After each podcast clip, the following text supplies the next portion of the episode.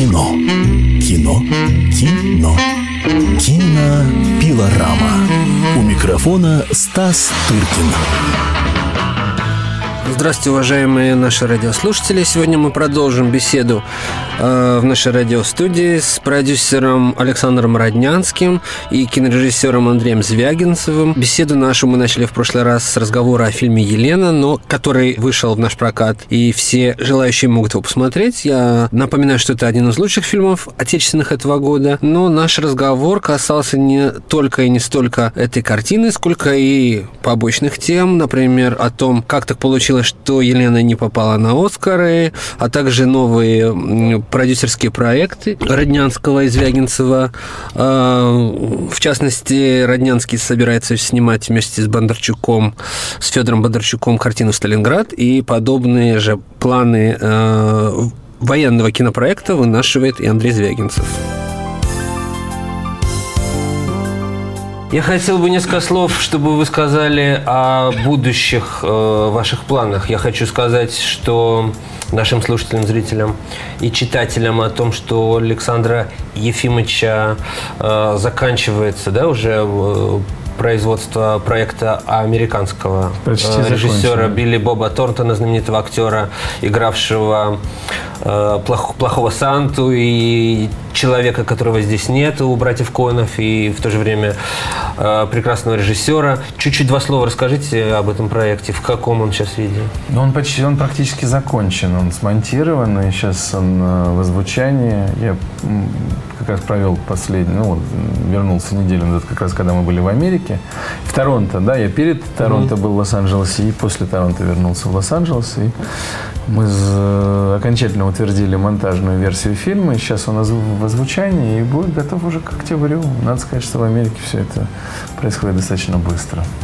Вот. И картина... К октябрю этого года? Да, вот сейчас. Года не прошло. Сейчас, через... Нет, какого года? года? Мы запустились в марте.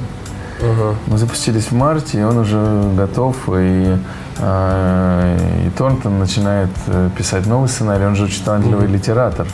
Надо сказать, что Оскар, полученный им, на самом деле, несмотря на то, что он очень популярный артист и многими очень любимый режиссер, он получил как сценарист угу. за сценарий к фильму «Обнаженное лезвие» Sling Blade. Да? В общем, он талантливый литератор, и он начинает вот новую историю, которую он рассказал мне, и она как бы такая любопытная. Посмотрим.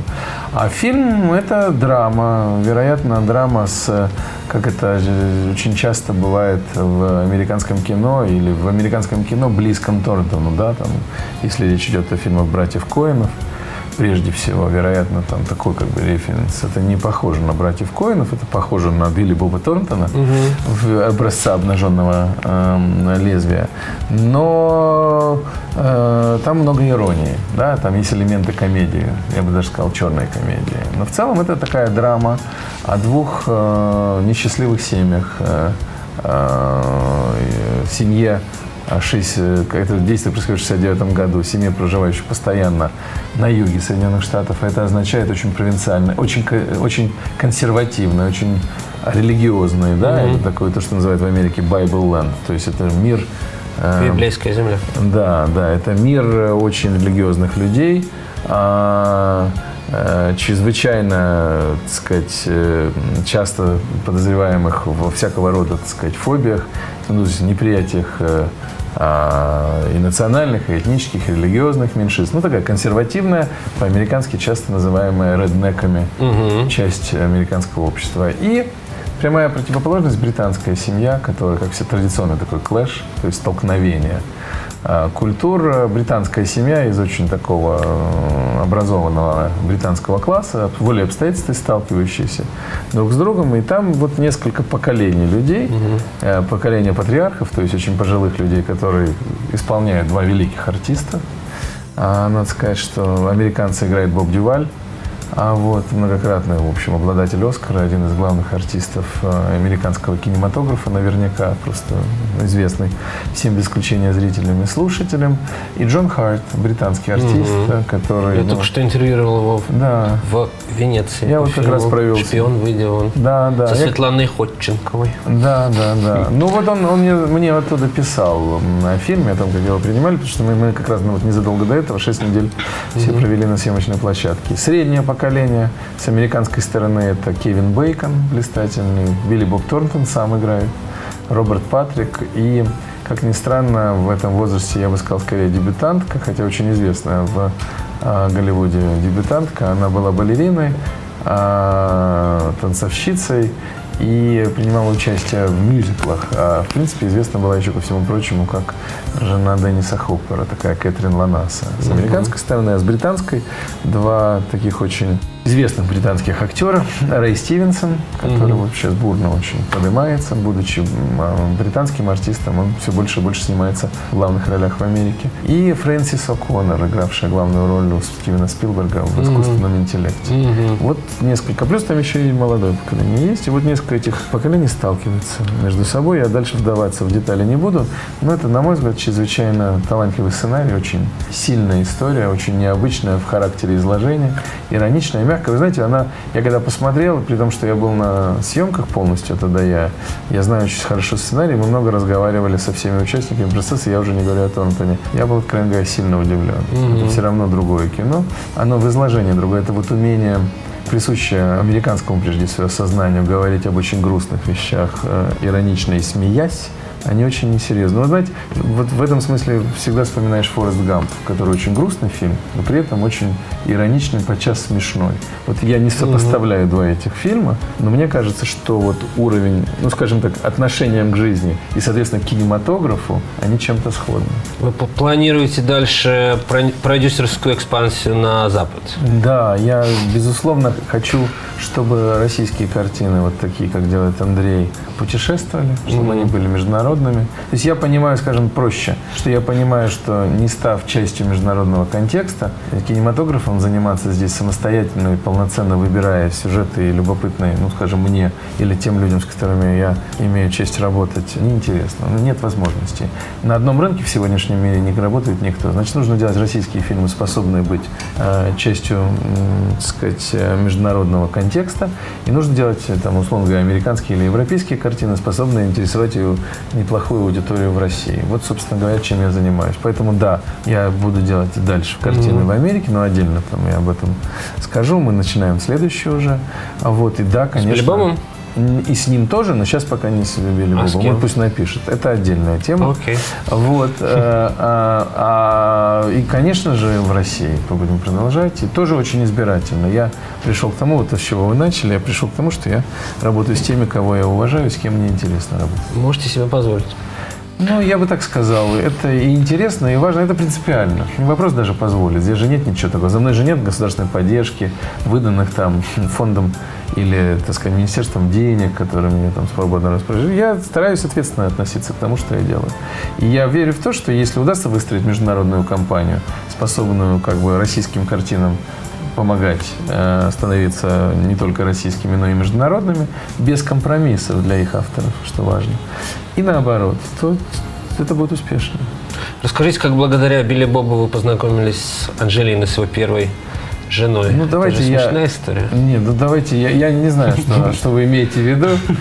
Я, я действительно познакомился с очень многими, благодаря и Билли Бобу. Я, собственно, и до Билли Боба многих знал. А вот, но благодаря ему, конечно, с очень многими. И со многими продолжаю знакомиться. Но так входить в детали не, Окей. стал. А в детали Сталинграда вы не хотите войти в, в небольшие? Ну, это большой фильм, требующий отдельного разговора. Важно, что он начал сниматься. Вот мы сняли две недели с половиной под Петербургом а, два больших эпизода, остановились и продолжение съемок в апреле. Это честная картина в том смысле, в котором а, который подразумевает под собой внятный сценарий эмоциональный, жанровый, с очень точной жанровой, игрой. Он не врет в деталях. Он очень э, честный с точки зрения отношения автора, ну, то есть режиссера, я автором привычно называю режиссера э, фильмов по отношению к материалу. Он бесконечно, то Бондарчук очень бесконечно, я бы сказал, взыскательно относится к тому, что происходит в кадре. Он э, честный по отношению к зрителю, потому что он как жанровый фильм, поэтому пытается существовать э, и использовать, на, на, существовать на территории, использовать инструментарий, способный привлечь современную mm-hmm. массовую аудиторию. Вот. И э, я думаю, что о нем говорить пока рановато, и э, я уверен, как любой фильм Бондарчука, он вызовет огромное количество э, реакций разнородных mm-hmm. и противоречивых долго до того, как его увидят, да. вот, как это обычно бывает у нас, да, да. Но здесь мы как-то очень уверенно, если честно, смотрим на этот на этот фильм, потому что, ну, как бы сценарий сильный, его написал такой талантливый петербургский парень а, Илья Тилькин, и это сильно эмоционально, как я сказал, очень простая история. В ней не, название Сталинград очень часто смущает, потому что угу. кажется, что это претензия, как в фильме «Освобождение», на фреску, на эпический взгляд. Это очень локальная история нескольких людей, разновозрастных, попадающих в эту чудовищную мясорубку, угу. вероятно, беспрецедентную в истории человечества, вот, в эту невероятную какую-то экстраординарную ситуацию, когда э, наши войска и наших, вернее, и немцев разделяют буквально 10 метров, и они все друг друга знают в лицо, и есть какой-то, ну, неписанный, что ли, кодекс поведения, когда они стреляют э, идущих на водопой, и в то же время средняя продолжительность жизни 24 часа, люди, проживающие дольше, там, 2-3 дня, уже считаются ветеранами. И в этой вот ситуации, когда все обречены, все меняются. Вот угу. в эти вот, как бы на самом деле вот про это и кино. Как они, попадая в подобную ситуацию, вдруг меняются, как они ведут, как они проявляют себя.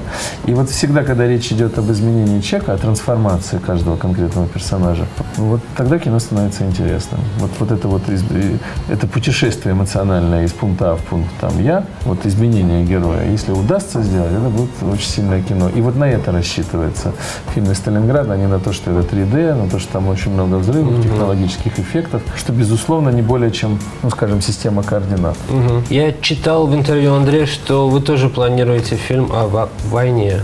Да, это давний замысел. Ему уже года три или четыре. Не похожий. Не похожий? Не похожий на мною рассказанный. Да, нет, но я, я просто не знаю историю Сталинграда, впервые слышу о чем. Вот. Ну, да, это моя давняя угу. мечта. Я очень люблю этот проект и верю в него. Сценарий уже есть? Сценарий есть, да, но он ну, можно, в общем, Дорогой? говорить о нем как о сценарии. Дорогой? Да нет. Э, я бы сказал, что нет. Хотя, хотя... Угу. А чем как Это вам... очень относительно, понимаете? Ну, то есть мы вот посчитали, на, основываясь на 20 страницах текста, это еще не полный сценарий, не развернутый, не детализированный. Поэтому мы посчитали в общих чертах. Ну, в общем, там вышло что-то около 8 миллионов угу. долларов. Большой это бюджет или небольшой? Мне ну, трудно Для сказать. мира нет, конечно. Ну, для мира а для нет. нас и даже, и даже, не знаю, большой, большой, насколько большой, но... А с чем, как ну, для русского кажется... кино, я, вот русский режиссер привык, да. привык к тому, что это много. Угу. Потому что вернуть на этой территории, конечно, мне кажется, я, может быть, вы меня поправите, у меня такое ощущение, что вернуть эти средства, ну, крайне сложно. Угу. Потому что так устроен российский рынок, так устроена наша индустрия. И вот э, этот же пример с Билли Бобом, ну, это поразительно. Я просто, я узнал это давно, что фильм запущен в марте, а уже в Торонто Александр сказал мне, что он уже видел первую сборку. Я поразился и завидую этой угу. индустрии, потому что 69-й год, все фактуры, э, экстерьеры, э, на, на, на, не, не натуру, а вот город этот найти. А Все... препродакшн сколько длился? Восемь недель. Восемь недель. Ну, у нас этого, не, это у нас угу. невозможно, потому что у нас нет индустрии. Да, впечатляюще. Понимаете? У нас собрать это все по кусочку, вот, по деталям, это очень много времени на это уходит. С чем, как вам кажется, связано вот это возрождение, что ли, военной темы, хотя вот последние фильмы ее скомпрометировали очень сильно?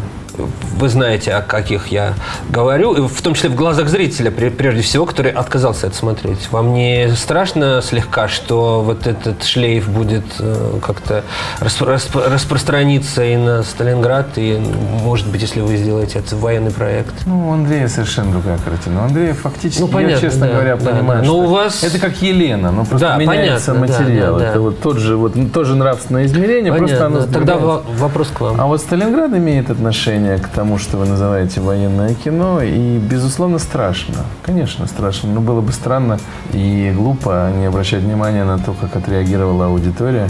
И не просто, так сказать, пассивно не покупая билеты, а агрессивно критикуя. А, агрессивно не покупая Агрессивно, да. Критикуя, так сказать, показанные картины. Естественно, мы это понимаем. Но, с другой стороны, ответ примитивный на первый ваш вопрос. Почему война? Потому что по-прежнему ключевое событие так такой как бы и страшно важное, что ли, не просто психологически, исторически и э, человечески, а страшно важное для идентификации, что ли, вот народа, да, как бы объединяющего огромный многоэтнический народ единое целое. И, пожалуй, единственный период в истории 20 века, когда вне зависимости от социального, имущественного, классового, политического, этнического расслоения чувствовали себя объединенными одной, так сказать, и, э, очень... Угу. Я помню, как мой очень важной, так сказать, э, целью, да, победа. Я помню, как мой дед, как ни странно говорил, проживший очень много, как любой из наших, так сказать, э, дедов, да, говорил, что это был самый счастливый период его жизни. Удивительным образом он прошел войну, да, тоже как и многие, ну, там, в разных обстоятельствах. Но самый счастливый, потому что не было ножниц между, так сказать, общим движением и собственным личным. Угу. В этом смысле это важная вещь. И мне кажется, она поэтому к ней очень часто возвращается. Что касательно Сталинграда, то это, конечно, попытка говорить очень молодой аудитории. Та попытка, которая удалась первым фильмом у Бондарчука «Объективности ради». Фильм «Сталинград» следует сравнивать, на мой взгляд, не с «Утомленными солнцем 2» и не с «Брестской крепостью», а все-таки с «Девятой ротой», фильмом угу. того же режиссера, который очень чувствует свою молодую аудиторию, он с ней говорит на одном языке, безусловно, является одним из важных для нее лиц, э, а вот, и в состоянии существовать в ее энергетическом таком э, режиме. Я думаю, что если он делает так, как он делает, он в состоянии угадать а, вот характер настроения этой аудитории, в состоянии заставить этих, в общем, подчас э, далеких от каких-либо переживаний, каких-либо переживаний молодых людей, э, воспринимающих кино исключительно как сферу потребительского удовольствия, а заставить их поверить в то, что они переживают вот вместе с этими героями, идентифицируясь нечто чуть более важное, чем, чем то, что в их обычной жизни вот происходит. 3D это для них? 3D это способ приблизить аудиторию в события. Это не более чем. Это Но не... слово Сталинград в 3D это уже достаточно возникает некие... Ну, опять же, таки, вы понимаете, мы же, как сказал Земекис, я очень люблю да. это выражение по поводу того, что, ну, значит, вот с того момента, как э, люди рассказывали, сидя у костра, первобытные люди, друг другу истории, ничего не изменилось, кроме костра. Понимаете, да? То есть, иными словами, э, вместо костра у нас есть 3D. Вот точно такие же дискуссии были в отношении... Костер еще в кинобудке теперь да, да, да, да. светит. Да. У нас были точно такие же дискуссии, не у нас, но у наших, так сказать, предшественников в отношении перехода из цвета да, да, да. из ЧБ в цвет, из немого я нарочно звук. обостряю эту историю, да. потому что ничего плохого в 3D я не вижу. Нет, я хотел это... Андрея, кстати, а, Есть блистательные пина... Я вот хотел пина. сказать, пина. Да. Потрясающий Герцог фильм. снял прекрасный я да, документальный с фильм с пещерой, где да. эффект присутствия полный. Изумительный. То есть, иными словами, это... Бертолуччи вот думает снимать да. в 3D. Это, это, безусловно, очень мощный э, эмоциональный инструмент. Как им пользоваться? Да. Вот вопрос. Что я не люблю, это вытаскивание денег из карманов, так сказать, потребителя путем конвертации фильмов, снятых да, обычным образом, да. в 3D. Вот это вот Обдирал. вещь постыдная да. и обдирала да. в чистом виде. Да. Но поскольку Сталинград снимается в 3D, это очень сложно, это чудовищная головная боль, я уже не говорю о деньгах, просто потому что под 3D перестраивается все. Там определенным образом декорация, определенным определенной техникой снимают. Потому что эту технику вот привезли к нам с площадки Спайдермена, 7 э, камер Red Epic со всей 15, угу. Там 15 человек, это американская группа, и они после нас поехали на, на Хоббит. Понимаете, в мире всего 30 камер этих. Спасибо вам за внимание. С вами был э, Стас Тыркин, кинообозреватель «Комсомольской правды». Мы беседовали с продюсером Александром Роднянским и режиссером Андреем Звягинцевым. Слушайте нас в следующую среду. Пока-пока. Кино. Кино. Кино. Кинопилорама. У микрофона Стас Тыркин.